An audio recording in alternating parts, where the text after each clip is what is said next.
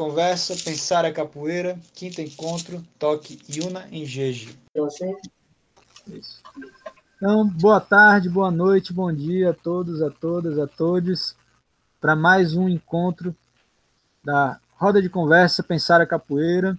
Hoje nós vamos ter aqui o Paulo Magalhães, doutor, contramestre em capoeira, é, Angola, também é, uma ligação com o candomblé Angola, Tata Cambondo, no Inzo Indeboa, Camuzambi, depois você pode uhum. falar melhor a respeito disso.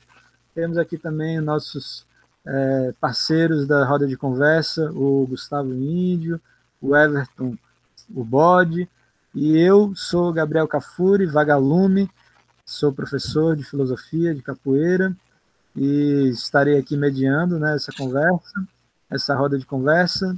Todos vão se apresentar um pouco, falar um pouco, e depois o Paulo Magalhães, nosso convidado especial, é, contramestre sem terra, né, vai se apresentar e também trazer um pouco da, do tema de hoje, que tem a ver com a dissertação, a, a tese dele de doutorado, que se chama Tudo que a Boca Come, a Capoeira e Suas Gingas na Modernidade. Uma tese aí recém publicada e disponibilizada que vale muito a pena ler para se aprofundar. Então, Gustavo, se você quiser começar, fala um pouco para a gente. Então, boa tarde a todos. Mais uma vez é um prazer estar aqui nesse projeto tão interessante aí do Gabriel, do IF Sertão, né, para a gente fazer essa papoeira, conhecer pessoas diferentes, vários saberes. E hoje a gente vai estar aí, sou o Gustavo Índio, sou professor de filosofia, sou angoleiro, e hoje a gente vai ter o prazer de debater aí com o Paulo Magalhães, com as coisas que ele vai trazer, das vivências, a tese bem interessante que ele publicou recentemente, e vamos adiante. Tenho certeza que vai ser uma, um papo bem proveitoso. Axé. Passo a bola para o é... meu camarada Everton Borges. Valeu. Boa tarde, eu sou Everton Bode, eu sou angoleiro, sou aluno do Vagalume, sou formado em, em Ciências Sociais, licenciatura, é, e estou aí engateando no estudo da capoeira, tanto no estudo corporal e musical, quanto no estudo do pensamento. E estamos aí, axé. Então, Paulo, fica à vontade aí, viu? Você... Então, gente, boa tarde. Boa tarde a todas. Todos. Hoje somos só todos aqui, né? Todas e todas, porque a gente vai ter um outro público, em outro momento, em que essa conversa for reproduzida, né? É, meu nome é Paulo, sou de Ilhéus, né? É, passei minha infância em Ilhéus, pratiquei capoeira na infância, em Itacaré, Ilhéus, Canaviras, Paris, voltei a praticar é, já na idade adulta, já em 99, na universidade, né?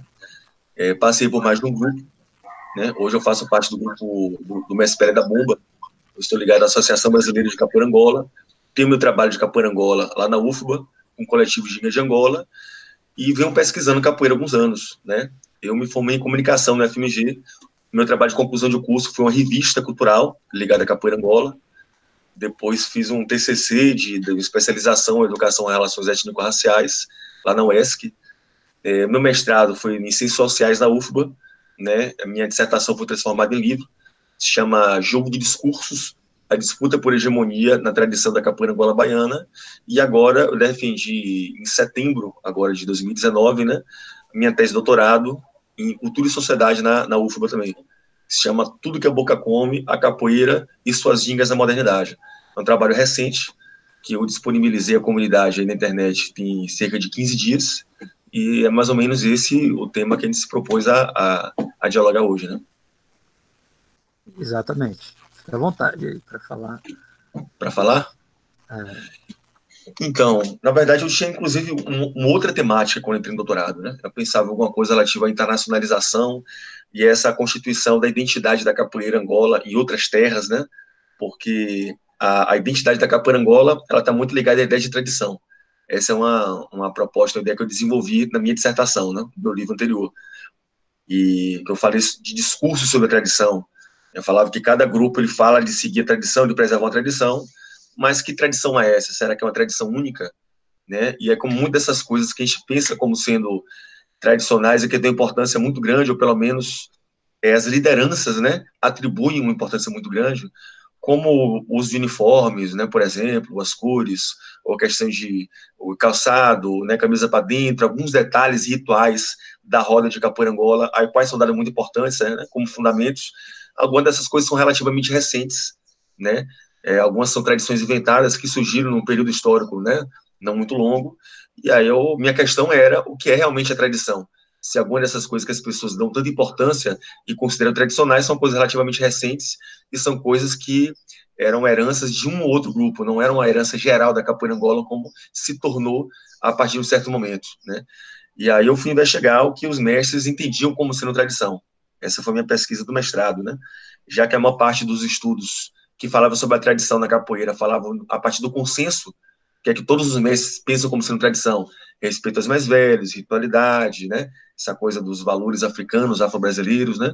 Eu tentei pegar justamente o contrário, né? Que é que os mestres divergem em relação a isso que é considerado tradição. E aí, me falar das linhagens minoritárias, né? Eu vim defender que existe um processo de, de pastinização da capoeira, né? No sentido de considerar algumas características que vêm de um determinado grupo que vem da linhagem do Mestre Pachinha, e de linhagens específicas dentro da grande herança do Mestre Pachinha, que é diversa também, não é única, né?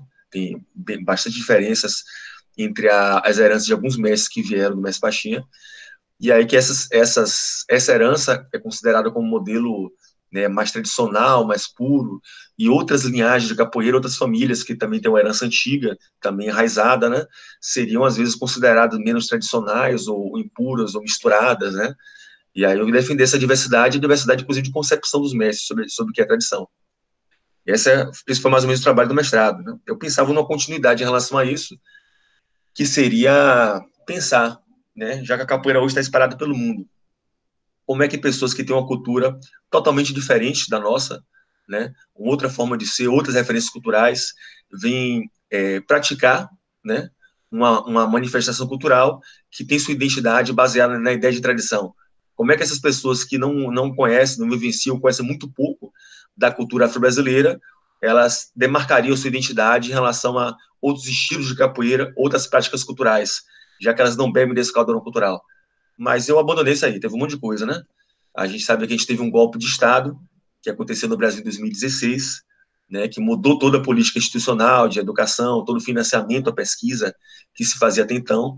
Já antes, a gente teve que algumas pessoas consideram quase um estelionato eleitoral, quer dizer, apesar de um discurso avançado progressista de esquerda que o governo fazia naquele momento, a ex-presidenta Dilma, né, é, a condução das políticas foi uma condução extremamente conservadora do ponto de vista econômico, e já antes do golpe, ela cortou todas as bolsas do doutorado sanduíche. Então, a gente vê né, a determinação material, a macropolítica interferindo nas nossas pesquisas eu estou com a ideia aqui, eu quero pesquisar uma coisa, acontece essa coisa lá em Brasília, muda minha pesquisa toda, não posso mais viajar, tem mais financiamento, tem que mudar o tema, né? E aí eu vim trabalhando até chegar nesse tema, até chegar nesse assunto, né? A partir de, de inquietações mesmo, né? Por exemplo, em 2010, eu tive uma vivência que foi muito rica para mim. Foi, inclusive, aconteceu em Recife, a principal dela, né? Foi participar do Pro Capoeira. Você sabe que a capoeira foi registrada como patrimônio imaterial brasileiro em 2008, né? E aí se começaram a criar é, tem um tem um ruído, é normal? Estão ouvindo normal? Ah, tá aparecendo para mim um ruído aqui, forte. Aqui tá sem ruído, pode continuar.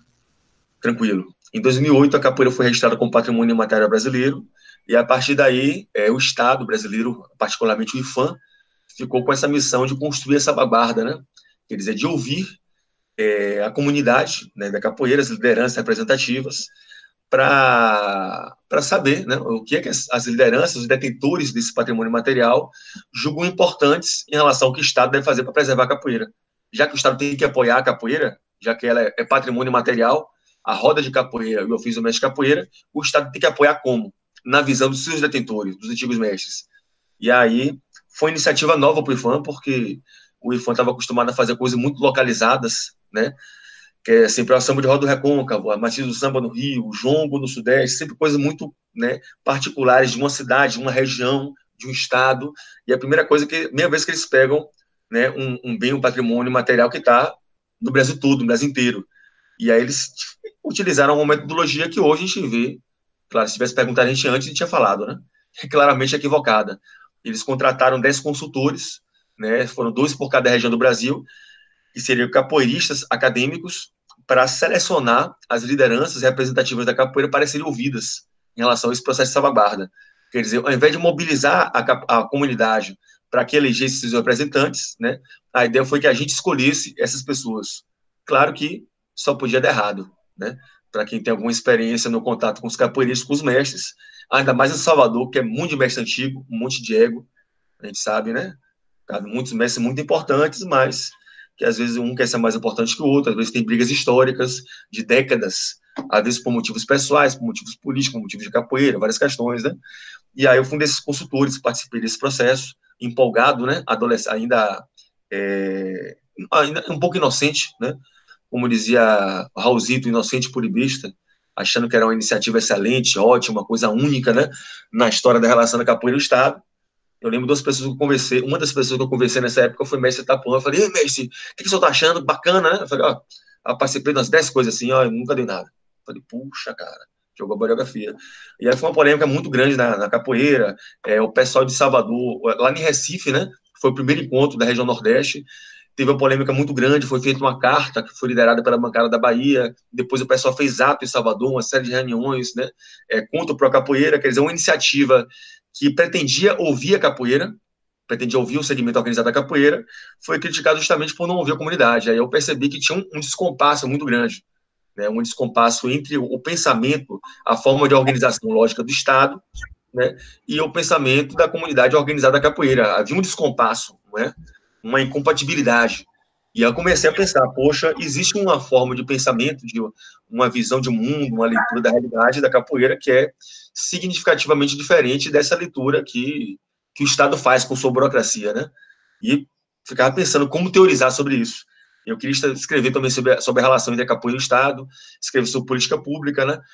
É, viver nessa experiência, né, de, de construção da salvaguarda do Capoeira. De, de, de tiveram várias, é, várias batalhas que a gente se envolveu aqui na Bahia, contra a regulamentação da capoeira, né? Existiu o PL 3109, a tentativa de regulamentar a capoeira pela ótica desportiva, e aí de considerar profissional somente aquele que praticasse a capoeira é, nessa, nessa formatação desportiva, com regras, com normas, e administrada por uma entidade burocrática centralizadora, inclusive com a perspectiva de que é, só pudesse é, exercer a profissão de capoeirista quem fosse filiado a essa entidade, quem pagasse a mensalidade, essa entidade, né? E a gente sabe que toda essa, essa burocracia que cerca alguns esportes regulamentados no Brasil, inclusive com perspectiva, talvez, de controle, né? Também pelo sistema CREF-CONFEF, a gente fez uma série de batalhas em relação a esses burocratas que viam capoeira dessa forma, e isso começou a mexer com a minha cabeça, né? Essa relação, poxa, pensar essa relação entre a capoeira e Estado, pensar essa forma, essa forma de, de organização da capoeira, essa forma de pensar, de ver o mundo, né? E de como, mesmo estando integrado na sociedade, os capoeiristas são é, profissionais, são cidadãos, intervêm politicamente, né? Participam de tudo isso, e ao mesmo tempo tem uma outra forma de ser, uma forma, outra forma de agir, uma outra forma de se comportar. Como é que a gente consegue integrar essas duas perspectivas, né? E aí cheguei, cheguei a essa, a essa leitura, esse olhar que eu desenvolvo na tese, né? É, tudo que a boca come, a capoeira e suas gingas na modernidade. Foi um processo. Vocês, vocês é, perceberam que o meu pensamento fica dando volta, né? Às vezes, às vezes eu gosto de explicar muito, rapaz. O pessoal se reta comigo, que eu vou falar uma coisa no WhatsApp, responder uma coisa e manda aqueles áudios longos, assim, porque eu vou começar a contar a história do, do, do início, né? Bem explicadinho, mas é assim.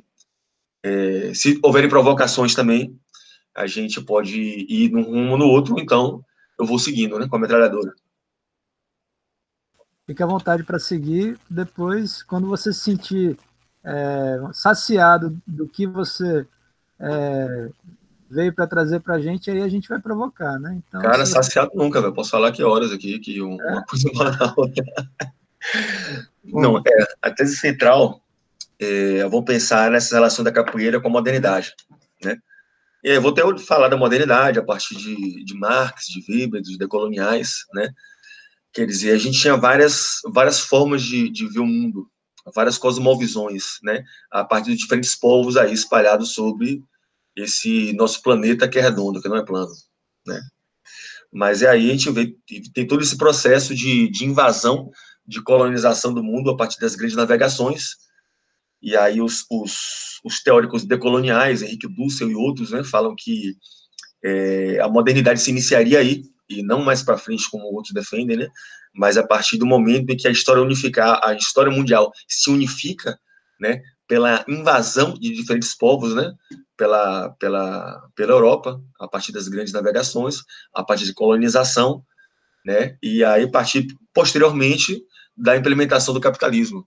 E aí Marx vai falar, né, de como é, diferentes povos, eles têm a sua, a sua lógica de, de funcionamento, sua dinâmica unificada, né, a, a, como a burguesia, ela transforma tudo à sua imagem e semelhança, né, a partir da invasão desses povos. Eu falo, inclusive, que há todas as formas de, de todas as formas de exploração, né, que tinham um, um manto moral, um manto religioso, caem por terra, fica aquela é, exploração despojada, nua e crua, né? Tudo que é sólido se desmancha no ar, né? E aí essa história mundial se unifica, né?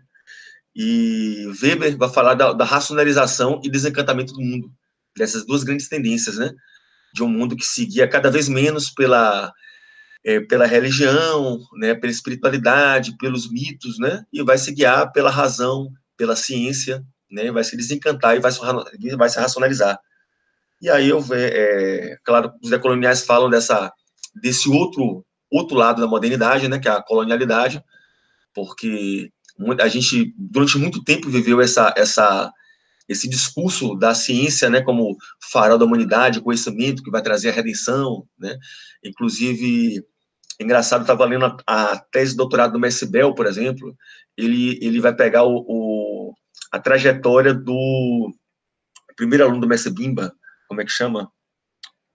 O melhor do Messi Bimbo cearense, o que derrubava um boi com a mão, cavalo, aquele foi um cara que tinha uma, uma noção de jiu-jitsu e pegou uma base, né, e ajudou o Messi Bimba a desenvolver a capoeira regional, que o Dr. Decani falava que ele era pedra fundamental da regional. Vou lembrar o nome dele daqui a pouco.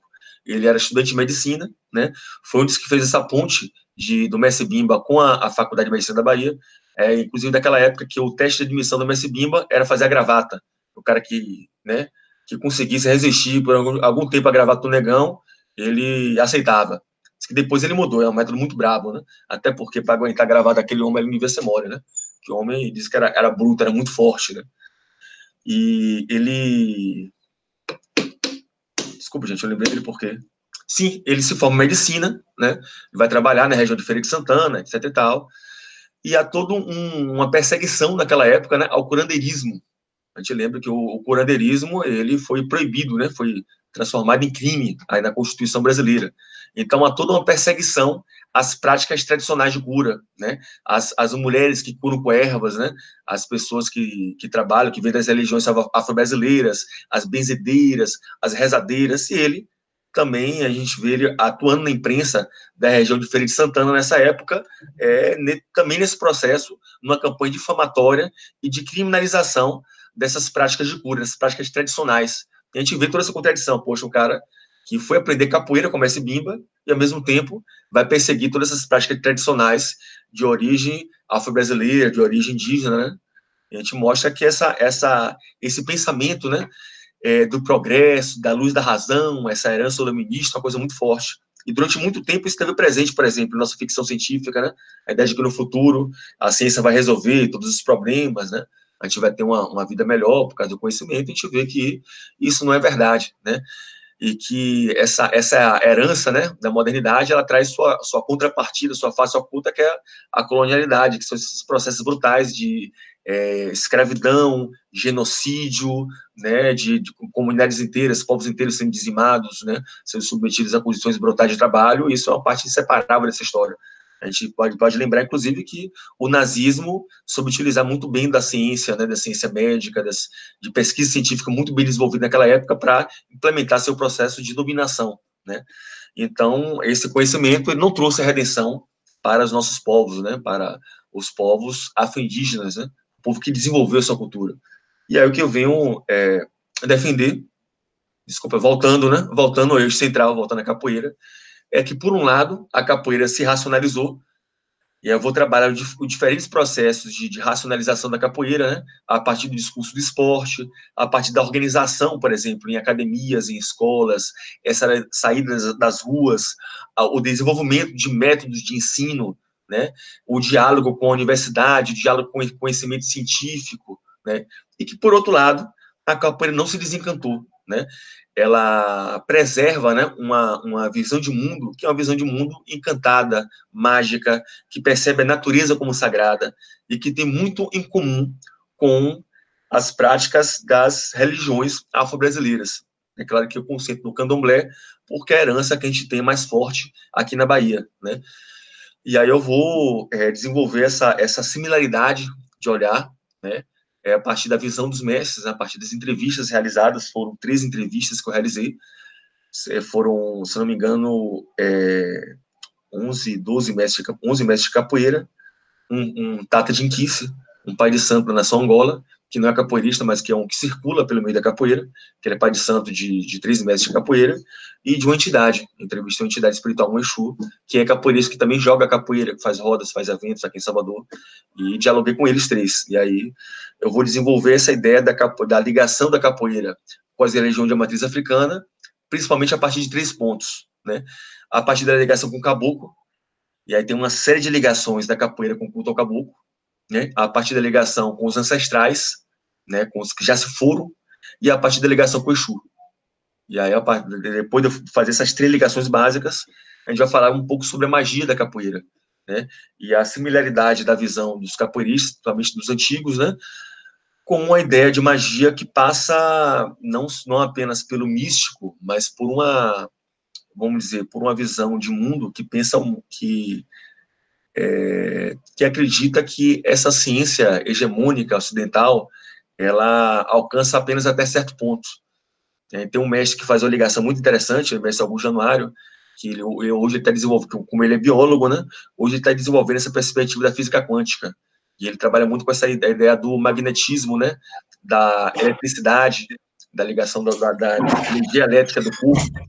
Então, ele desenvolve essa ideia de magia, não como uma coisa mística, mágica, mas como uma propriedade natural, ainda não explicada pela ciência ocidental, mas já explicada e descrita de diferentes formas por outras visões do mundo, né?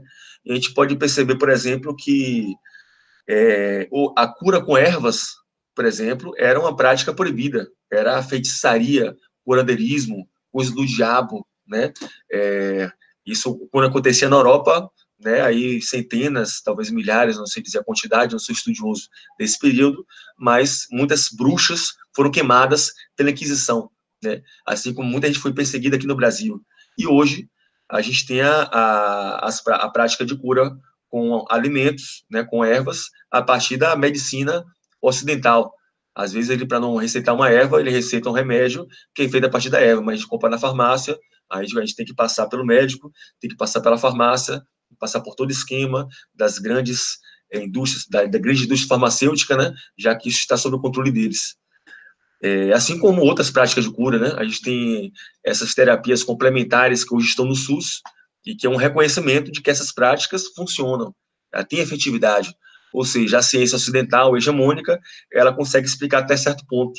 E muitas coisas que estão sendo descobertas agora, inclusive pelo pessoal que caminha nessa direção da física quântica, dessa propriedade da, da matéria muito pequena, já são descritas e já é uma realidade há milhares de anos para outros povos, para os povos afro-indígenas e para essa cultura, que é uma cultura comum e antiga da capoeira.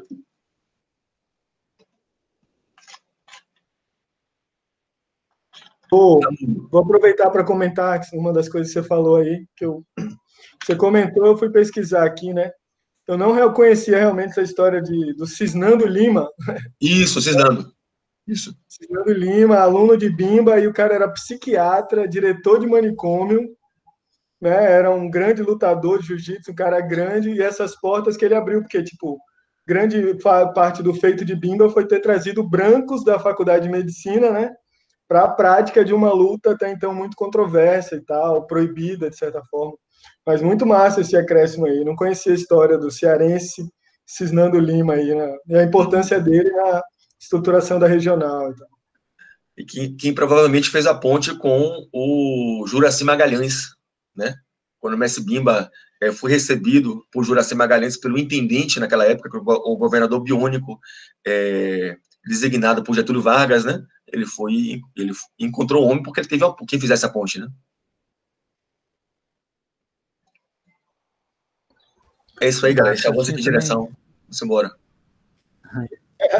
pesquisar isso do Cisnando, mas o, o que é interessante que você acho que chegou e eu até vinha comentando com você que eu estava olhando agora também, né? Isso do que tudo que a boca come, né? E aí é, essa explicação religiosa, espiritual que você traz, né, na sua tese. E para mim isso foi fantástico, né? Que você traz o tiriri, né? Que é acho uhum. que é uhum. entidade, né? Que você se refere.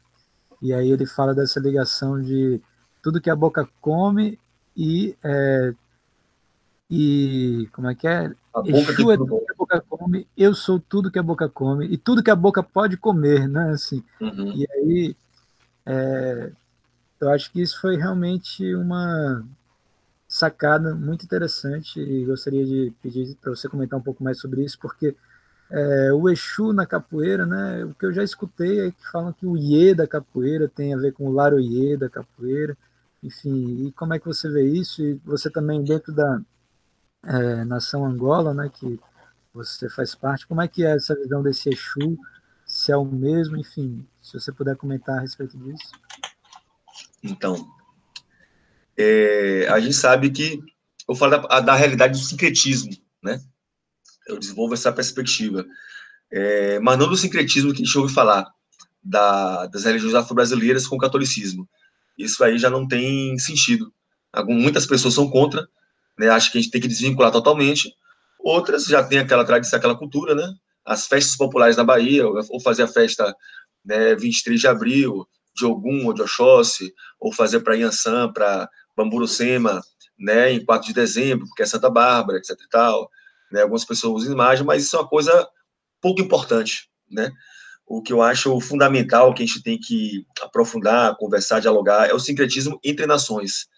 Aí, nesse sentido, a constituição do candomblé de Angola e do candomblé queto, eles se influenciaram mutuamente, né?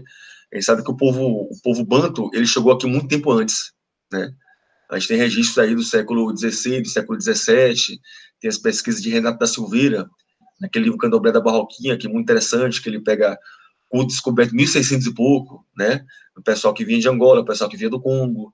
Mas o Candomblé Queto, ele se organizou, né? Teve mais visibilidade a partir do século XIX. É, a gente, a maior parte das pesquisas, né? Falam sempre sobre a influência da, do Candomblé Queto sobre o Candomblé Angola.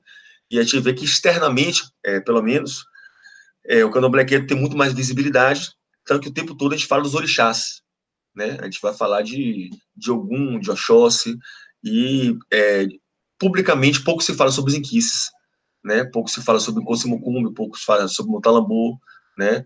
Sobre o momento Baburucema, né? Momento Kayala, né? Momento Dandalunda, Kisimbi, né? E então é, tem até um livro muito interessante da Beatriz Góes Dantas, Usos e Abusos da África no Brasil, que ela vai falar sobre a influência de, de intelectuais. A gente tem essa, essa linhagem de intelectuais aí, né, que vem de Nina Rodrigues, que era extremamente racista, inclusive, né, Arthur Ramos, Edson Carneiro, e Pierre Verger, João Neubay dos Santos, e tantos até hoje, né, que é, sempre se debruçaram sobre esses grandes terreiros queto, né, e os colocam como modelo de pureza, a gente vê que as pesquisas clássicas sobre o candomblé no Brasil, elas partem de uma única, não é, não é só de uma nação, parte de uma única família de santos.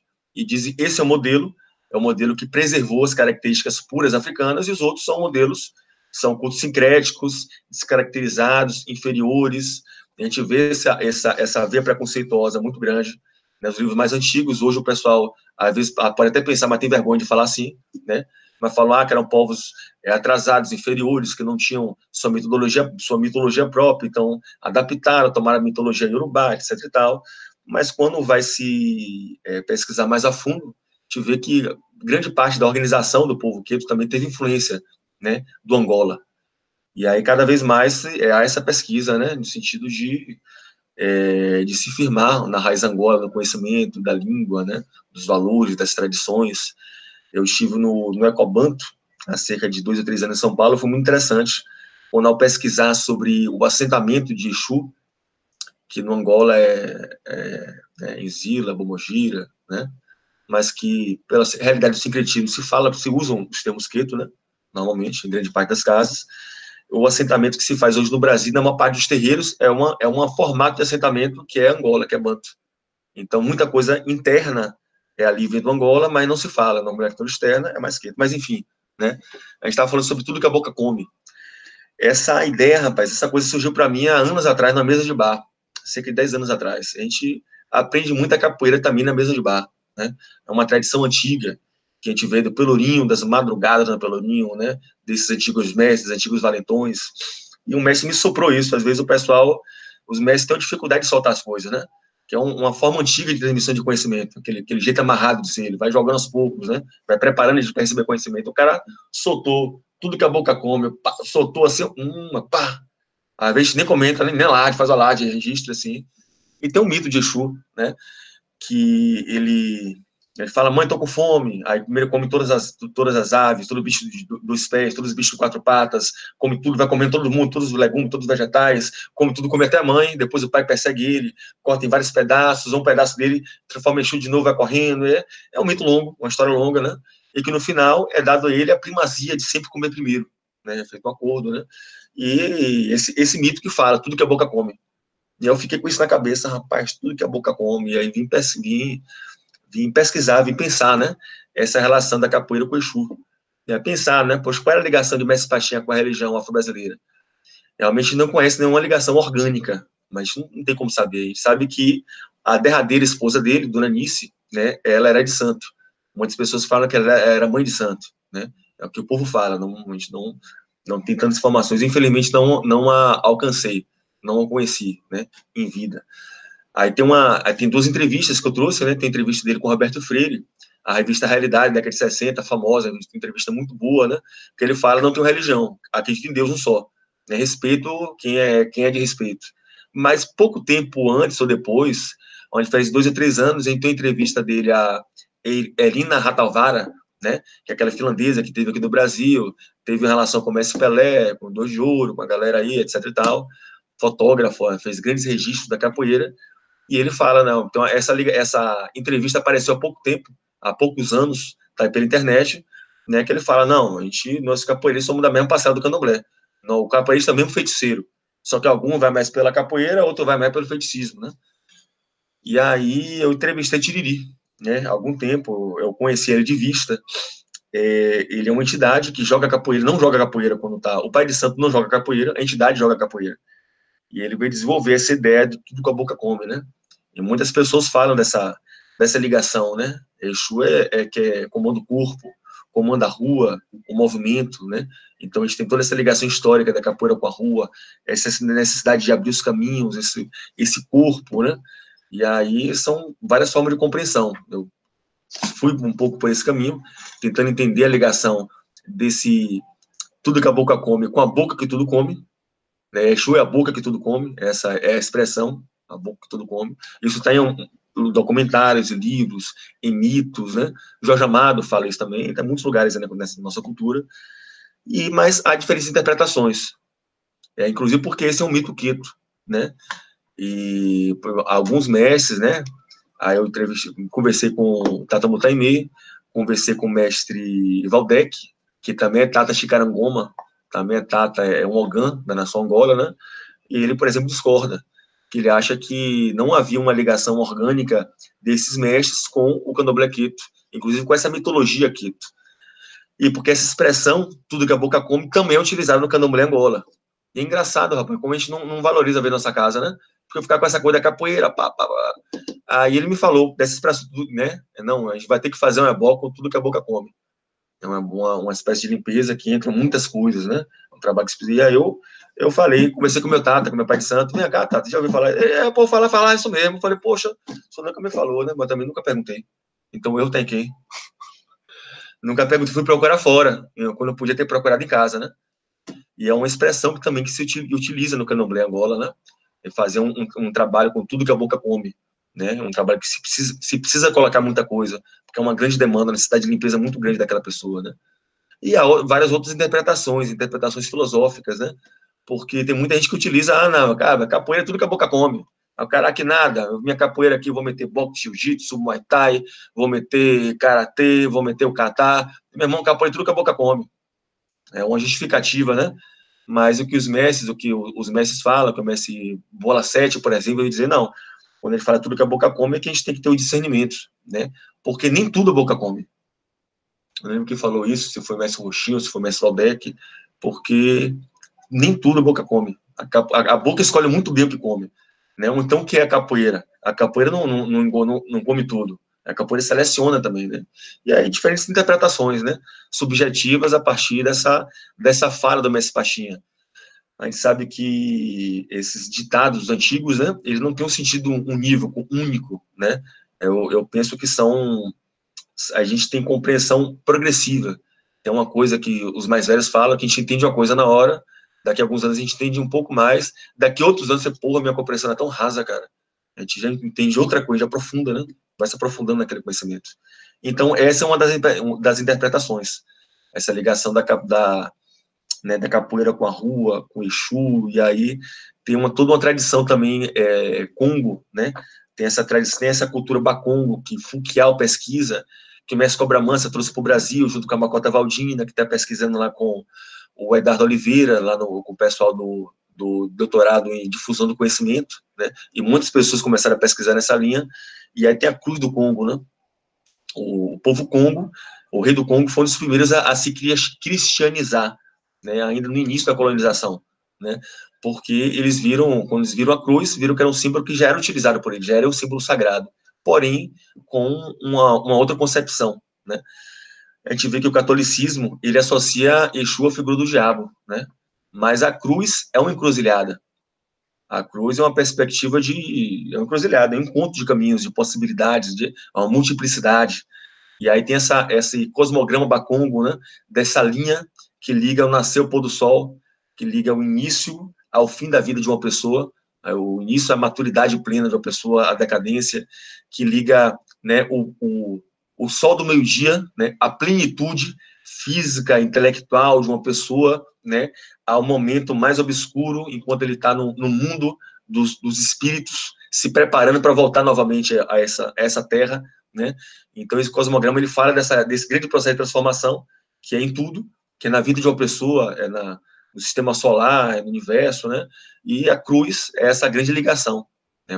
Então tem coisa aí, né? A gente só vai achando as pistas e deixando para a gente entender plenamente um dia. Legal, Paulo. Muito legal a sua sacada de, enfim, fazer toda essa ligação mesmo, né? Da própria trajetória do, do, do seu texto, da sua tese, que vai da filosofia até a religião, ou da sociologia até a religião, passando por todas também essas questões que da esportivização, né, que você coloca e é muito rico mesmo assim seu trabalho. Vamos abrir aqui também mais para as perguntas aí do pessoal aí de chegou aí também o João Sagui de Juazeiro também. O, se o Everton quiser falar alguma coisa também, vamos escutar aí também nossos participantes. É, já pode perguntar também, né? Uhum. De boa. Pô, primeiro, muito massa, velho. Obrigado aí pelas palavras, muito doido mesmo. Interessante demais seu pensamento. Eu não tinha ligado o nome ao trabalho, mas quando o Vagalume falou aí, eu lembrei que esse seu texto, o, o Jaú de Discurso, eu já havia lido ele algumas vezes para matérias da faculdade, e aí, quando ligou uma nota, eu fiquei, porra, massa, tá, é a mesma pessoa. E eu viajei. Mas, enfim, é, o que eu queria lhe perguntar era mais. No, são duas coisas na real. Uma é mais no sentido. Tipo, tu falou dessa questão. Desse momento de quando se pensou a salvaguarda, né? E, e, e desse erro metodológico, digamos assim, de, de ao invés de se comunicar, se, se, organizar e se mobilizar a comunidade, mobilizou pessoas para, de alguma maneira, trazer esse resultado da comunidade. E você falou também sobre essa questão do. É, da capoeira, ela, ela ter esse, esse advento dela se, dela se tornar racional, mas não perder a sua mística, não perder seu, sua, digamos assim, seu axé, né? E aí eu queria perguntar se você pensa, se você, vê alguma caminhos possíveis para uma interação melhor, digamos assim, digamos que uma reestruturação dessa salvaguarda ou um, uma maneira em que o diálogo é, comunidade da capoeira e Estado se dê, digamos que de uma maneira mais equilibrada. E a outra pergunta, que é bem mais relevante, é o porquê do, do, do teu apelido ser Sem Terra. Aí é isso. Valeu, boa tarde aí, axé. Beleza. O apelido é mais fácil, né? É... Eu falei que eu sou de Leus, né? Eu morei em várias cidades na minha infância. Eu fui estudar em Minas Gerais, na FMG. Fiquei sete anos lá. Voltei para Ilhéus. Vim morar em Salvador em 2007 quando eu vim morar em Salvador, eu vim com eu vim a convite do meu pai. Meu pai, ele entrou no MST tipo 2000, 2001, ficou assim cerca de 10 anos no movimento. Ele entrou em Piauí, que é a cidade dele, né? Se envolveu com a rádio comunitária, se envolveu com movimentos internos na região. Ele veio para Salvador coordenar o Brasil de Fato. O Jornal Brasil de Fato, se não me engano, foi fundado em 2003, 2003, um jornal que era um jornal ligado a movimentos sociais, a movimentos sem terra, vários movimentos, era a perspectiva de ser uma, uma visão popular de esquerda sobre o Brasil, e ele veio coordenar esse jornal e morar em Salvador, e aí atuou no setor de comunicação e cultura, foi do Núcleo de Direitos Humanos, foi advogado do movimento. Então, quando eu vim morar em Salvador, eu vim para atuar no Movimento Sem Terra. Eu atuei no setor de comunicação e cultura, eu fazia assessoria de comunicação do movimento. Escrevia, né? Escrevi Jornal Sem Terra, Revista Sem Terra, viajar, participar dos encontros. Quando eu fui treinar em Salvador, fiquei na dúvida, né? Um dia treinar. E aí eu fui treinar com o Messi René. Eu fiquei sete anos com o Messi René na CANE, Associação de Capoeira no Venezuela. Eu fiquei de 2007 a 2014. E o Messi René, cara, ele gosta de dar apelido nos outros. Eu acho que ele, não, não lembro o nome das pessoas ainda, não. Eu vou botar apelido. Mas é quando eu cheguei lá, eu cheguei empolgado, né, cara? Empolgado, viajando para baixo para cima, para os encontros do movimento, camisa do movimento, escrevendo, trazia as publicações, né? Escrevi sobre capoeira para a revista Sem Terra, trouxe a, a revista para o mestre, o material, aquela coisa toda. Aí ele começou a me chamar de Sem Terra, eu gostei, né? Gostei, tive muitos apelidos na infância, cara. Sofri bullying também, foda. Não gostava, ficava com raiva, cara. Mas é um apelido que eu gostei e, né, e adotei. Mas nem que eu adotei, as pessoas adotaram, né? Então, eu aceitei. Quando eu saí do grupo, em 2014, e aí depois o Mestre Pelé me, me, me apadrinhou, me adotou, né? Já que eu já tinha sido da BCA, já frequentava a associação, já tinha uma relação desenvolvida, né? Ele, inclusive, pediu para eu, eu tirar. Ele não, não gosta do meu apelido. É interessante a gente pensar essa relação, né? Dos nossos antigos com todas as contradições, né? A gente vê um mestre, por exemplo, o mestre Pelé. É um mestre antigo, é um mestre que vem da rua, foi criado na rampa, na, na rampa do mercado modelo, era criança e trabalhava é, carregando fruta, carregando caixa na rampa do mercado modelo, criado na rua, essa coisa toda, né? Uma formação popular, frequentando terreiro de candomblé, se envolvendo em briga, confusão, roda de rua, pancada, roda e feste largo, mas ele foi, o emprego dele foi, ele foi primeiro do exército e depois policial militar, né? Ele, ah, porque, não, sem terra é coisa de, é coisa de, de invadir terra dos outros, né? Eu falei, não, mestre, não é assim não. E a gente vai, a gente tem que ter toda a paciência para dialogar com nossos antigos, né? Que às vezes são muito avançados em algum ponto, mas em outro ponto não tiveram formação política e reproduzem a visão da mídia, a visão dominante. Então, a capoeira vive essa contradição, né? Eu, quando era iniciante, eu era eu era mais inocente, né? Eu achava, não, pô, capoeira, todo mundo é, é de esquerda, é revolucionário, é a luta, né, contra o opressor, contra o colonizador, mas nem sempre é bem assim, né? A gente tem que ter esse diálogo com os nossos antigos, né? E é, vivenciar um processo constante de formação política. Em relação à salvaguarda, é isso. O IFAM estava acostumado a fazer sempre a coisa unificada, né? Todos os bens e materiais que foram registrados eram coisas muito localizadas, né? Então ele contratava os antropólogos, né?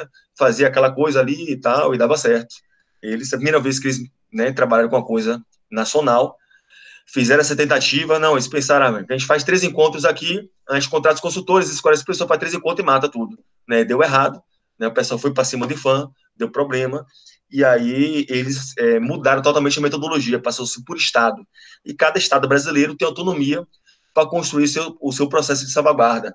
Isso significa que a gente não tem uma metodologia unificada, não tem um modelo único, e às vezes é, a gente carece também de, de, um retorno maior de informação em relação ao que está acontecendo em outros estados. É né? uma coisa que falta para costurar e que infelizmente a gente não vai ver nesse governo, é a gente construir um movimento nacional de compartilhamento de experiência de salvaguarda, né? Então, por exemplo, tem muitos lugares que tem conselho de mestres. Aqui na Bahia a gente não tem conselho de mestres. A gente tem um conselho da salvaguarda, que participam mestres, contramestres, professores, pesquisadores, né? Basta que sejam legitimados pela comunidade, né? A gente conseguiu descentralizar. Tem muito, tem alguns lugares que o pessoal está concentrado na capital, aquela coisa, né? a gente fez uma série de. Primeiro, na verdade, voltando, né? A gente, em 2010, teve aquele movimento contra o Pro Capoeira, né? Aquele movimento de ensejo, uma, uma galera que estava se organizando, né? Lutar contra a regulamentação, contra os capitães do mato que querem controlar a capoeira. Essa galera continuou se reunindo, né? Várias batalhas, e a gente decidiu fazer um congresso de capoeira da Bahia, né? Fazer um, um rodar Bahia, construir teses, pensar política pública, pensar plataforma para capoeira. E é como o IFAM decidiu começar a salvaguarda na Bahia, a gente juntou. Então, já tinha um grupo mobilizado, pensando questões, articulando coisas, e foi esse grupo que assumiu a frente da salvaguarda, né? Foram feitos 10 seminários, a gente conseguiu fazer seminários em regiões estratégicas, foram primeiro quatro regiões do estado, as regiões que a gente fala, nessa região aqui tem muita capoeira, é uma cidade grande, tem muita capoeira na região. A gente fez é, essas, né? Depois foi feito um edital, pô, tem uma regiãozinha lá do interior, não sei da onde, a gente conhece pouca gente, mas tem um pessoal que faz um evento lá que reúne muita gente da região. O IUFAM fez um, um, um edital pequeno, ele fala, não, fã dar uma ponta para aquele grupo de capoeira, para o pessoal fazer o debate lá. O pessoal já vai reunir vários mestres da região, aproveita e faz uma coisa com outra. E aí, em cada lugar desses foram levantadas uma série de propostas, né, em relação à salvaguarda. Depois a gente fez um seminário estadual, juntou tudo, discutiu tudo, né, como tinha baixa participação na capoeira Angola, a gente fez um seminário só para capoeira Angola, como se a capoeira agora fosse um, um, território a mais do Estado, só que é um território cultural, não é um território físico, né? E aí a gente fez o plano de salvaguarda com tudo que foi debatido, montou um conselho e estamos articulando. Come começamos a fazer algumas coisas, estamos tentando, né?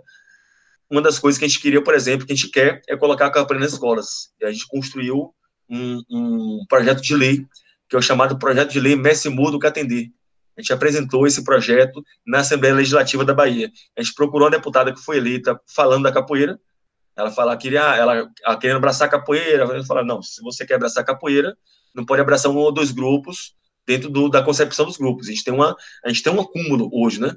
Acho que o, o, o, um, dos grandes avanços é o seguinte: uma pessoa quer apoiar a capoeira, você quer apoiar a capoeira, a gente tem um acúmulo de debates de tudo que a capoeira da Bahia pensa que está aqui no plano de salvaguarda.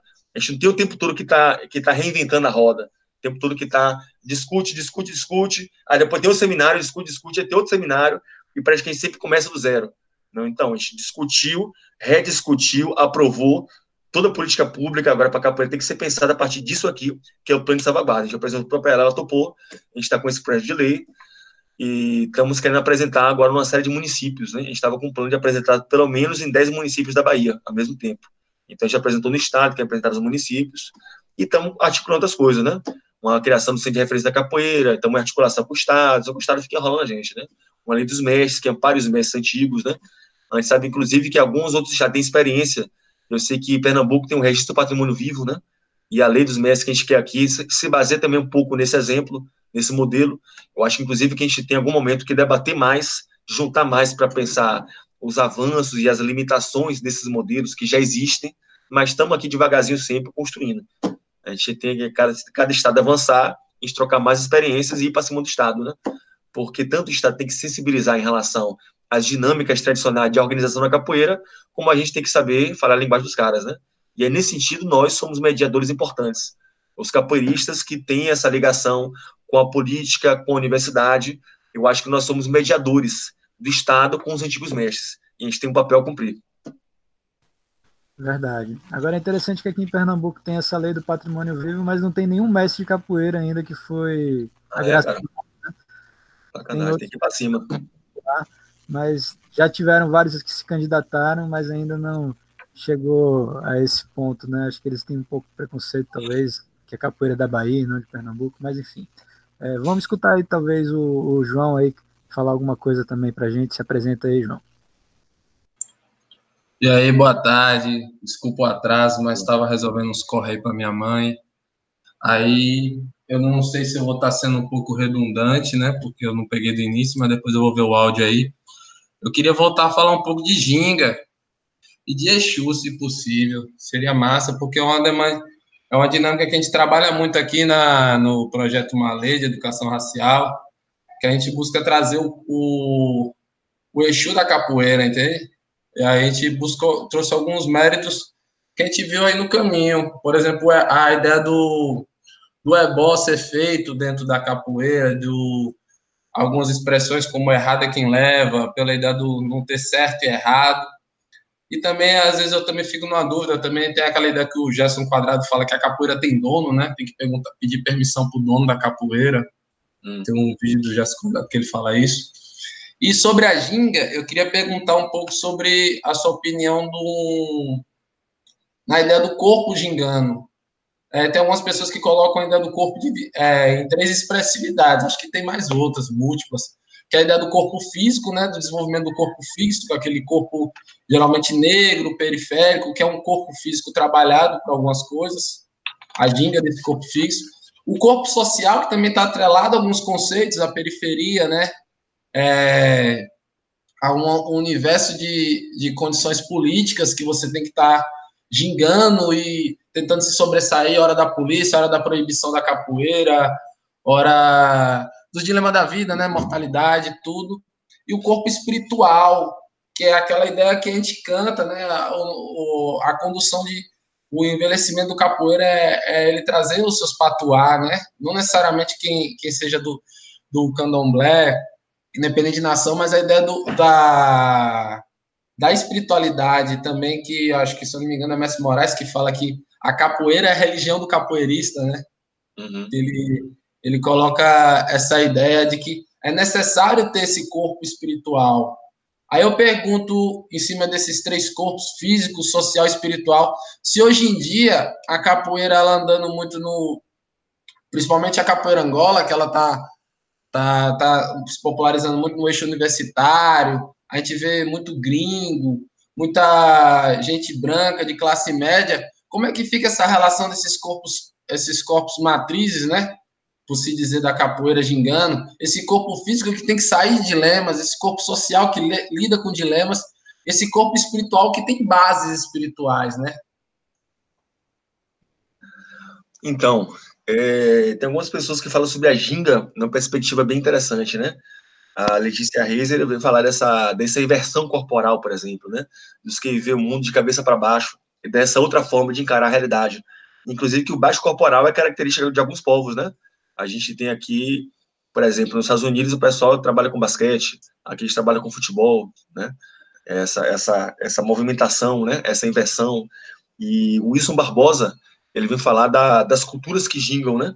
Ele fala que anteriormente, as culturas antigas seriam culturas gingantes, gigantes, gigantes, que teriam se, vamos dizer, ficado mais rígidas, mais quadradas com seu processo de desenvolvimento histórico, que as culturas são, as culturas africanas são naturalmente gigantes e que, né, é, a ginga seria uma, uma, um contraponto, né, a essa cosmovisão da modernidade. Ela seria depositária de uma visão de mundo antiga, né, e aí é, o Eduardo Oliveira fala, desenvolve alguma coisa nesse sentido também, né, da, da, da expressão corporal como depositária da visão de mundo de um povo. Né? A, a, a, leitura do universo, a forma de ser e estar no mundo de uma população transparece em, em, seu jeito de corpo, sua maneira do corpo se expressar. E esse corpo ele tem um, um, um, local, ele tem uma vivência, né? Quando a gente pensa nesses antigos capoeiristas, é até interessante. Eu acho que é o Roxinho que fala na entrevista que a, o pessoal antigamente não tinha tempo de fazer 300, né? É, meio de compasso para um lado para o outro. O pessoal fazia um ou outro e, e foi porque eu já tinha o corpo trabalhado pelo, pelo trabalho, né? Trabalhava o dia todo, braçal. Você vê que o pessoal antigo, aqueles mestres de capoeira, os caras eram caras fortes. E, no entanto, não fazia academia, não ia para puxar peso na academia. Eles trabalhavam na estiva, né? Trabalhava carregando alguma coisa, fazendo uma correria, estavam sempre em atividade. Tinha um cotidiano, que era um cotidiano perigoso, difícil. A gente tinha que estar vivo, tinha que estar esperto, safo, né? Para continuar vivo, para permanecer inteiro, né? Até Messi Paixinha fala uma passagem lá que ele fala aquele tempo que andava com um, um, um negocinho de dois cortes, porque ele tomava conta de casa de jogo e que naquela época todo mundo andava armado. Quem não andasse armado pagava besta, pagava de besta, porque era um, um ambiente que era que era perigoso, era necessário que as pessoas tivessem essa vivacidade, tivessem essa ginga, tivessem jeito de si, né? Tem algum em relação a essa questão da origem do nome da capoeira, por exemplo, eu, eu não sei se é o Carlos Eugênio Líbano Soares que desenvolve essa ideia do galo capão, ou do, do, do cesto que guardaria o galo capão, e aí, e aí o cara que vai na feira, né, carregando o cesto, tem que desviar, né, de um lado para o outro, e aí essa, essa ginga, esse jeito de corpo, né, então acho que a capoeira expressa essa, essa, esse jeito de ser de um determinado povo, que é o povo afro-baiano, afro-brasileiro, né, que tinha, tinha essa vivência nas camadas populares, e hoje se transforma, e é claro que a capoeira se transforma, porque é uma outra parcela da população é um outro jeito de, de se comportar, de agir, é outra vivência, é um outro corpo, né? Antigamente o pessoal fazia aquele movimento, a gente vê, não era, não tinha essa perfeição técnica, né? A gente vê o, o, o vadiação, por exemplo, né? A gente vê aquele povo antigo, um, povo, um jogo simples, né? E hoje o pessoal faz yoga, o pessoal, né? É, faz um movimento, malha aqui, ali, tem um movimento perfeito, técnico, mas tem alguma coisa que eles tinham que a gente não tem uma, uma maldade, uma sagacidade, uma, uma malícia que a gente perde porque a gente está no movimento, né? E muitos falam isso, que a gente está no, no, A gente quer pegar na força, faz um movimento, 10, 30 movimentos, enquanto o cara, né, na sagacidade, fazia uma coisa ou outra e pegava. Porque ele também preparava o outro para isso. Preparava o outro para o movimento dele. É porque tem uma coisa sutil, que não está só no, no, movimento do corpo, né? É a coisa do enganar, como é que engana o outro para fazer o outro fazer o que você quer. É uma coisa que a gente sempre ouve mas falando, a gente tenta, né? Eu tento, mas é, né, não é tão simples, né? É uma coisa que se aprende numa aula, no workshop, né? Porque é uma coisa objetiva. E aí, quando a gente fala da mandinga, eu acho que mandinga passa por isso, né? Como é que. Porque o movimento é o mesmo. É a minha lua de compasso, um rabo de arraia, né, um martelo, uma chapa, uma benção, uma cabeçada. É porque um cara faz 30 movimentos técnicos, o outro faz dois e pega e dá certo, né? Qual é a diferença do cara que faz um monte de movimento não dá certo e só se dá mal? E o outro cara faz simples ali e tu foi, entrou, deu o recado, entrou, saiu. Não, então essa coisa também de, de preparar a outra pessoa, de influenciar outra pessoa pelo seu jogo, é por aí que passa a mandinga, o feitiço, o mistério, e que alguns mestres trazem explicações, né? Para essas antigas técnicas, esse, esse antigo conhecimento afro-brasileiro que gente está perdendo. Gustavo Fontes, Gustavo Índio. É, eu queria pegar uma carona um pouco nessa questão do corpo, que eu sempre achei que é um tema muito é, delicado, assim, e justamente como você comenta no seu texto, que é tipo, existiu historicamente uma apropriação, né? As pessoas que dominavam o discurso, esse discurso acadêmico e tal, se colocavam a pesquisar, a falar sobre a capoeira e tal. Então sempre foi um discurso meio que de fora e dos que se achavam detentores né, do, do, da, da, racionalidade moderna e tal, que você falou lá do Weber e essa turma. Então sempre teve, e é uma dicotomia típica do Ocidente, essa separação corpo e mente, né? Que a uhum. galera vivencia essa coisa de que a razão é algo superior, o corpo é algo menor e tal. E aí você coloca no seu texto, mas que para mim é uma citação muito importante, que é aquela do Pastinha, né? Amigos, o corpo é um grande sistema de razão. Por detrás de nossos pensamentos acha-se um Senhor poderoso, um sábio desconhecido. E aí, é, nessa linha, assim, né, de justamente a, o pensamento africano, a filosofia, a vivência, a religiosidade africana, tem um, é uma dimensão completamente diferente de pensar o corpo. Ele não é um estorbo, né? ele não é um, um, o que nos faz errar, ele é algo que possibilita uma vivência completa, digamos assim. E aí, o que eu achei legal e queria comentar um pouco, né, é que você falou, por exemplo, para isso, para se tematizar essas, essa relação com o corpo diferente, como é a da capoeira, é preciso fazer o rolê epistemológico, né?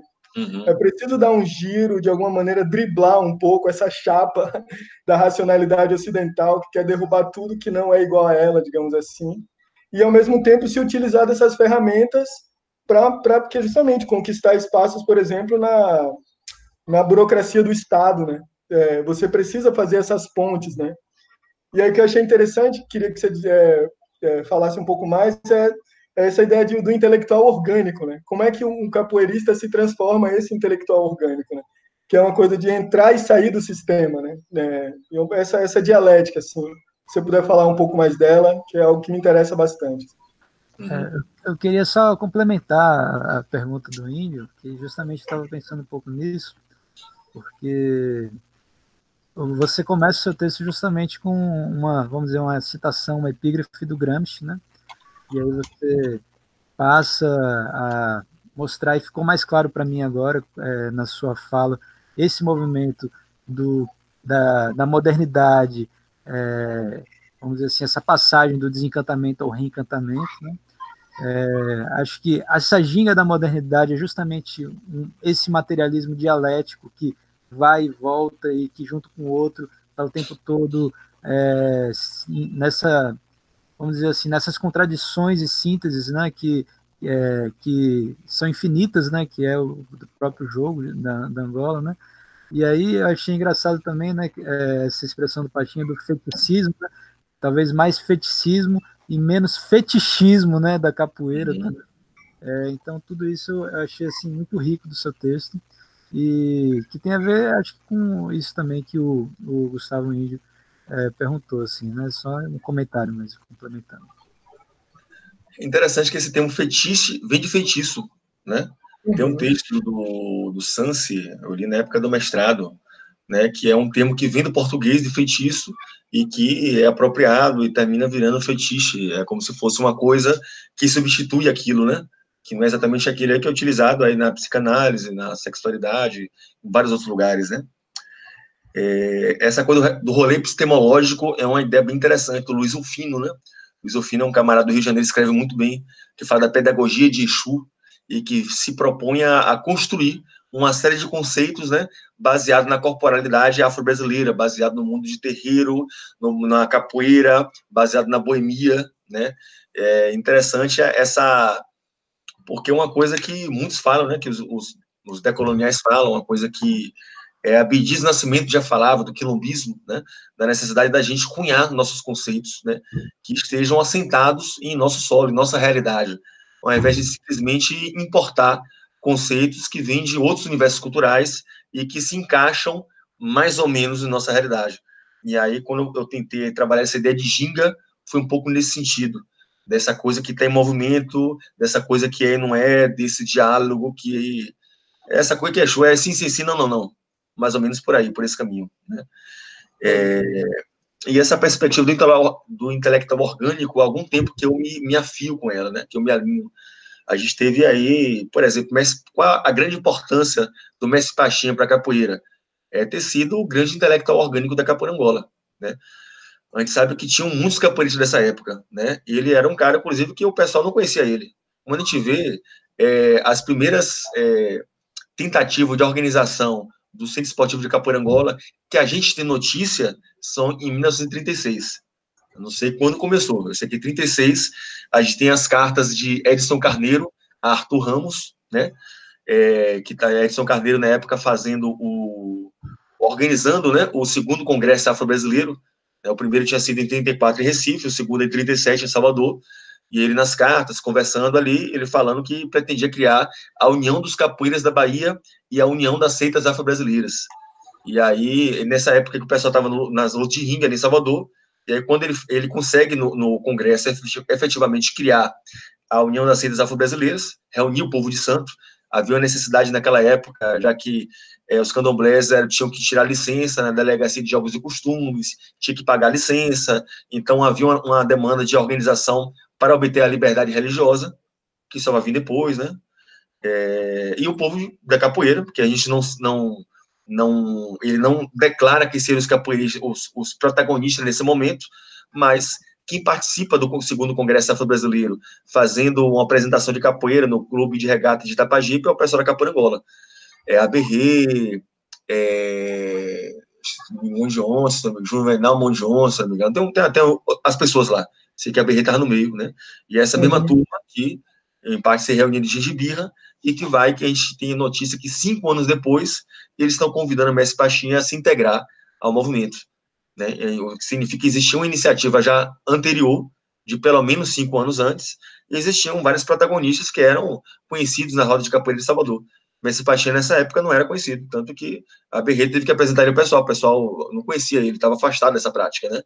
Então a gente sabe que ele já tinha uma certa idade, como ele começou da aula. Ele não era um cara novo, né? Um cara já que não, não talvez não tinha tanto domínio, já, né, já estava começando a ficar coroa dentro do que era aquela época, uma vida de trabalhador, uma vida simples, né? E que sempre tiveram pessoas que o ajudaram a dar aula. Mestre Canjiquinha foi contramestre da academia dele na década de 50, né? A gente vê que depois é, mestre João Pequeno, quando chega lá, já chega dando aula, ele já bota João Pequeno para ajudar a dar aula, bota como treinel. Treinel não era uma graduação, treinel era uma função, a função de ajudar a dar aula. Depois foi transformada em graduação, muito tempo depois, né? se eu não me engano, pela FICA, porque no GCAP não tinha, né? E a, o grande papel dele, acho que foi esse, né? De fazer essa ponte da capoeira com outros setores da sociedade, com setores de intelectuais, funcionalismo público. É engraçado que a gente vê que ele não era o presidente do SECA, ao contrário do que a gente pensa.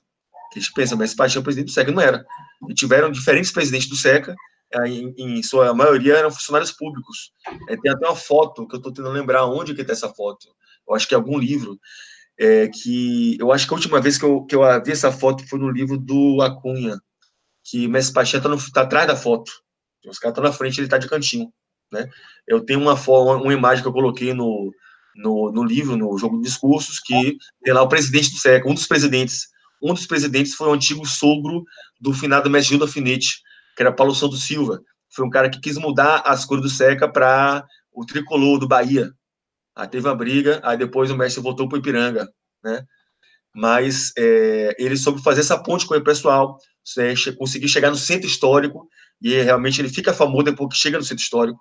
Né? Antes não tinha essa, essa, essa expressão quando ele estava no bigode, quando estava em Brotes, etc e tal, né?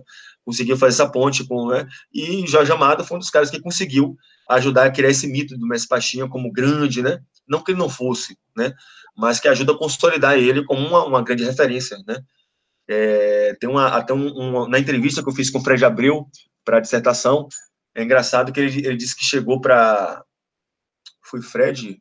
Chegou para Camafeu uma época, pô, Camafeu, Camafeu de Oxóssi, porque mestre, o Jorge Amado vai falar que Camafeu Oxóssi é o maior tocador de birimbau da Bahia, né? Aí, aí disse que chegou para Camafeu, vem cá, Camafeu, desde quando você é o maior tocador da Bahia? Ele, rapaz, Jorge Amado disse, Jorge Amado disse, está dito, né? E tem uma coisa, né, nesse da Bahia, assim, não, rapaz, esse é meu amigo aqui, o maior capoeirista da Bahia. Esse aqui é o melhor escritor que tem. Esse aqui é o grande. Esse aqui é o cara, é o maior de todos. Aí fica, né? Dentre tantos, mas, né? Ele conseguiu ter essa projeção. E a gente tem, teve, durante muito tempo, a gente teve, eu acho que a gente teve essa geração, no Mestre Noronha, Mestre Pastinha, que foram grandes intelectuais orgânicos da capoeira Angola,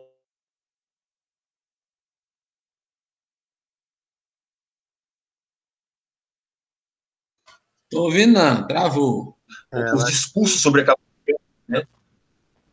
Os discursos sobre a capoeira na universidade, na mídia, nos meios de comunicação de massa, né? É, Doutor Decânio, Mestre Tapuã, é, Mestre Charel, Mestre Saci, todos os professores universitários, né? É, é, eu não lembro quem é, Mestre René, é, ele me conta que algumas vezes teve com o Mestre Paulo dos Anjos no, no, no, nas coisas que, eles, que esse pessoal fazia, e aí eles falavam, falavam, falavam, falavam, e na hora da roda chamava os goleiros para fazer a roda. Foi uma coisa que o mestre Bola 7 me relatou também, que tinham reuniões para tentar organizar a capoeira, para tentar, né, aqui para fundar a Federação Baiana, etc e tal. E aí quem, quem falava era um capitão, era o mestre fulano de tal, era o vereador, e estava lá mestre Pachinha, mestre fulano, mestre Beltrano, eles não falavam, né? Então, de certa forma, essa, esse peso da autoridade acadêmica, né, esse lugar, ele deixou esses mestres um pouco de lado, e retirou o lugar de fora desses mestres. A gente tem depois outra geração, né, que vão ser os, os novos intelectuais orgânicos da capoeira Angola, acadêmico, que surge a partir de um grupo de capoeira. E, portanto, tem uma visão a partir desse grupo específico, que a gente sabe que grupo que é.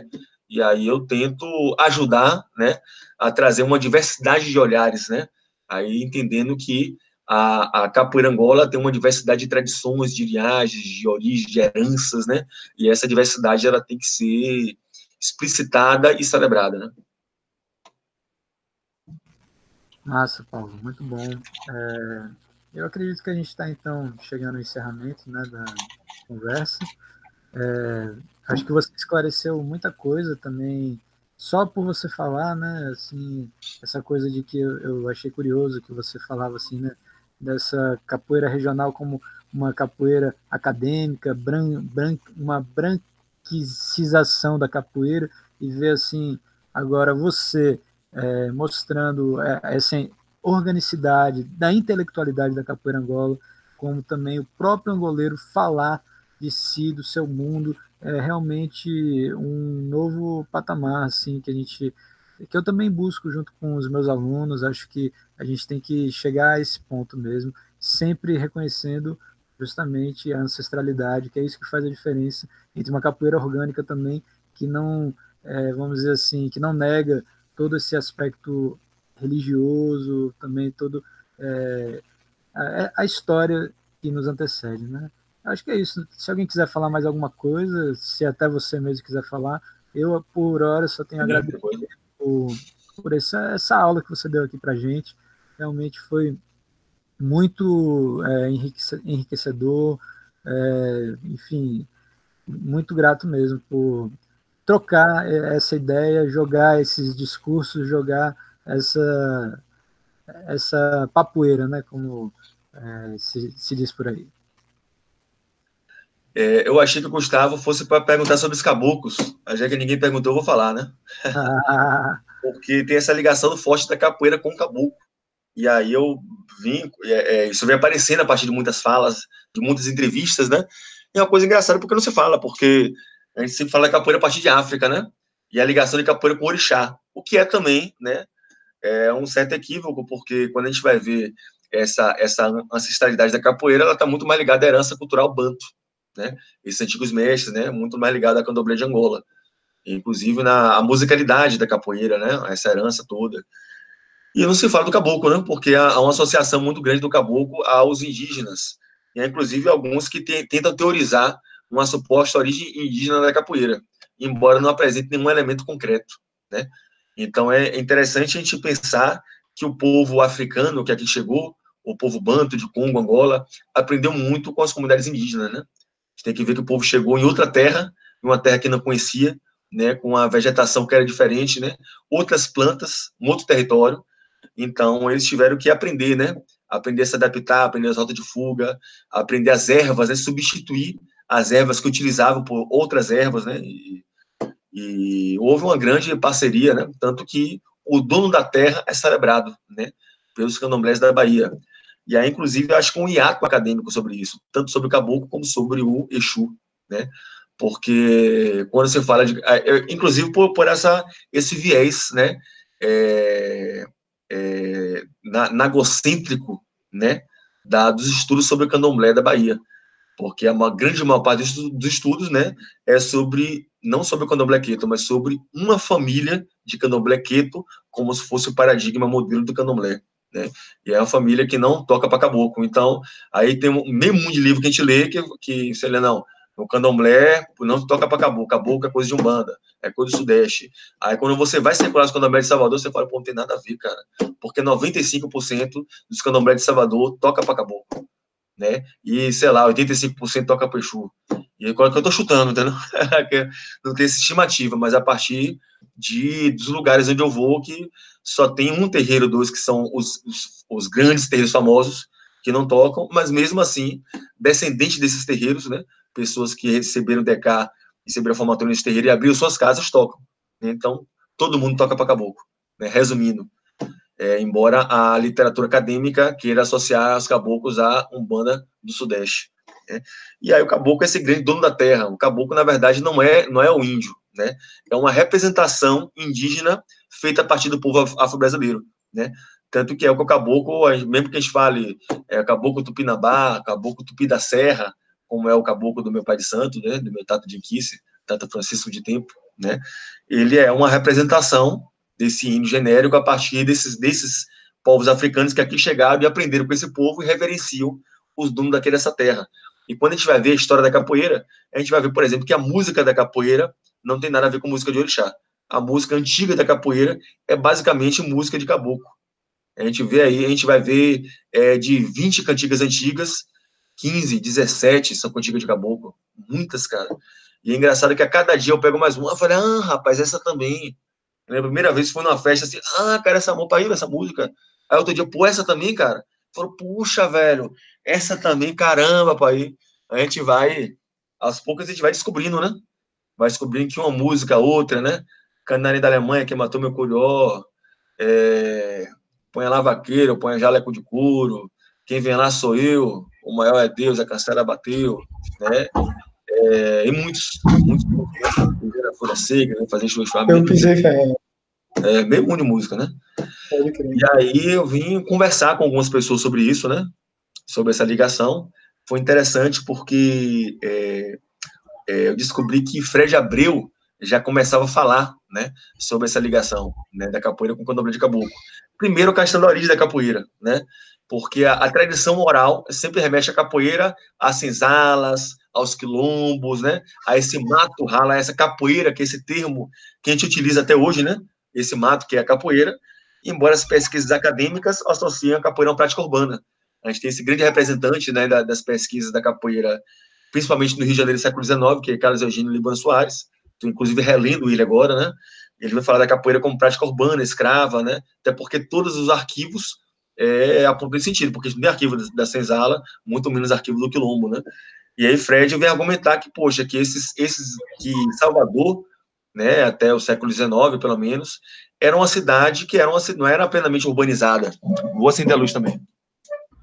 Não era uma cidade plenamente urbanizada, né? Era uma cidade que no seu entorno, na sua franja, na sua beira, era em grande parte uma cidade que tinha muito espaço de mato, de vegetação. E a gente pode pensar, por exemplo, quais eram os espaços dos cultos negros, né? no século XVII, no século XVIII, no século XIX, não era no centro da cidade. A gente tem muitos terreiros antigos de Salvador, antigos assim, século XIX, né? 19 por 20 já, que hoje eles estão no meio da cidade, mas naquela época eles estavam no meio do mato. Hoje que está no meio da cidade, a cidade que alcançou eles, né? eles não estavam uhum. no, no Então esses espaços é, de culto, de cultos afro-brasileiros, eram espaços que eram espaços de mato, mesmo sendo na cidade. Eram pessoas que circulavam por isso.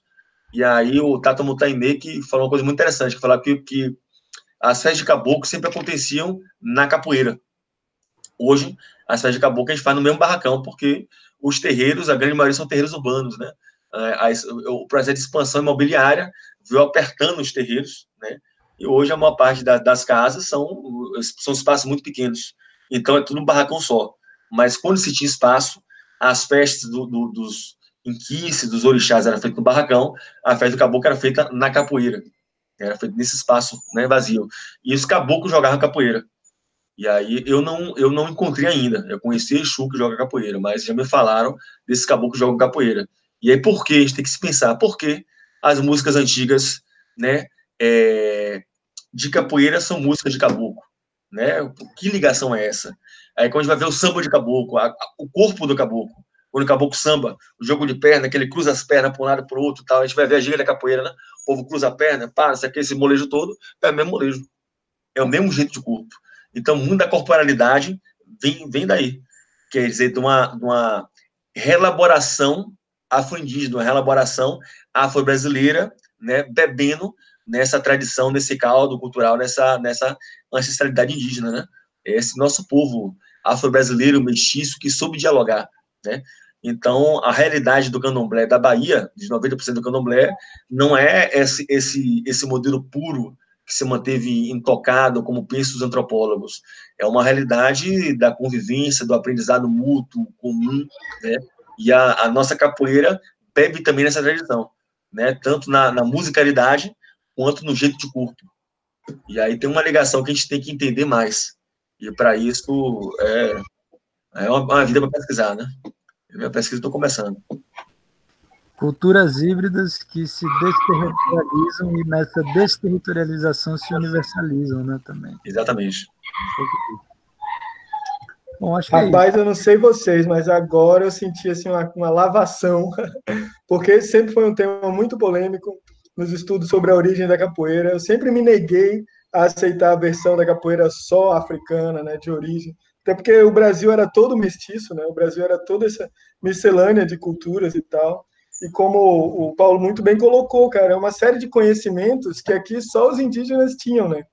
sobre as características da terra, sobre as plantas, né, as que curam, os caminhos para fugir no mato e tal. Então, uma felicidade. Eu realmente não sabia dessa questão dos cultos de caboclo. Realmente existe muito forte esse nagocentrismo que você falou. E até onde eu tinha alcançado era mais ou menos isso. Quando é candomblé puro, não tem caboclo na história. Uhum. É, quando é... No livro, né? É, exatamente, exatamente. Então, é exatamente. Porque eu não tenho uma vivência, então eu ficava com essa versão aí dos textos e tal. Mas é uma felicidade ouvir isso, cara, porque agora eu vou ter mais é, elementos para defender a importância dos indígenas também, ou a participação deles nessa construção da capoeira, né? Então, muito legal mesmo aí. É, já que estamos nos encerramentos, agradecer, agradecer de verdade essa oportunidade de conhecer o Paulo, estar tá mais uma vez aqui nesse espaço aberto pelo Gabriel, com o Alecrim, com o Bode. É sempre uma felicidade aí, aprendizado. É, que o Gabriel meio que já estava ali, né? Que tem mais um tempo, né? Que ele vai encerrando o modelo do programa, não é isso, Gabriel? Sim, sim, exatamente. É, já passou um pouquinho, mas não tem problema passar um pouquinho. Só retificar que não foi o Alecrim, é o João que está aí, o João Sagui. Ah, é verdade. É, é o Sagui, é o Sagui. Né? Mas... O Alecrim ficou divino, apareceu, né? É, mas é isso mesmo. Gratidão a todos e a todas axé aí para todos. E quem quiser saber mais, lê a tese do Paulo e se comunica com ele aí, que ele está sempre aí nessa também abertura aí. Mais uma vez, gratidão, viu? Axé, galera, valeu. Sua alegria. Axé. Axé, axé. Valeu, boa tarde para todo valeu. mundo. Valeu.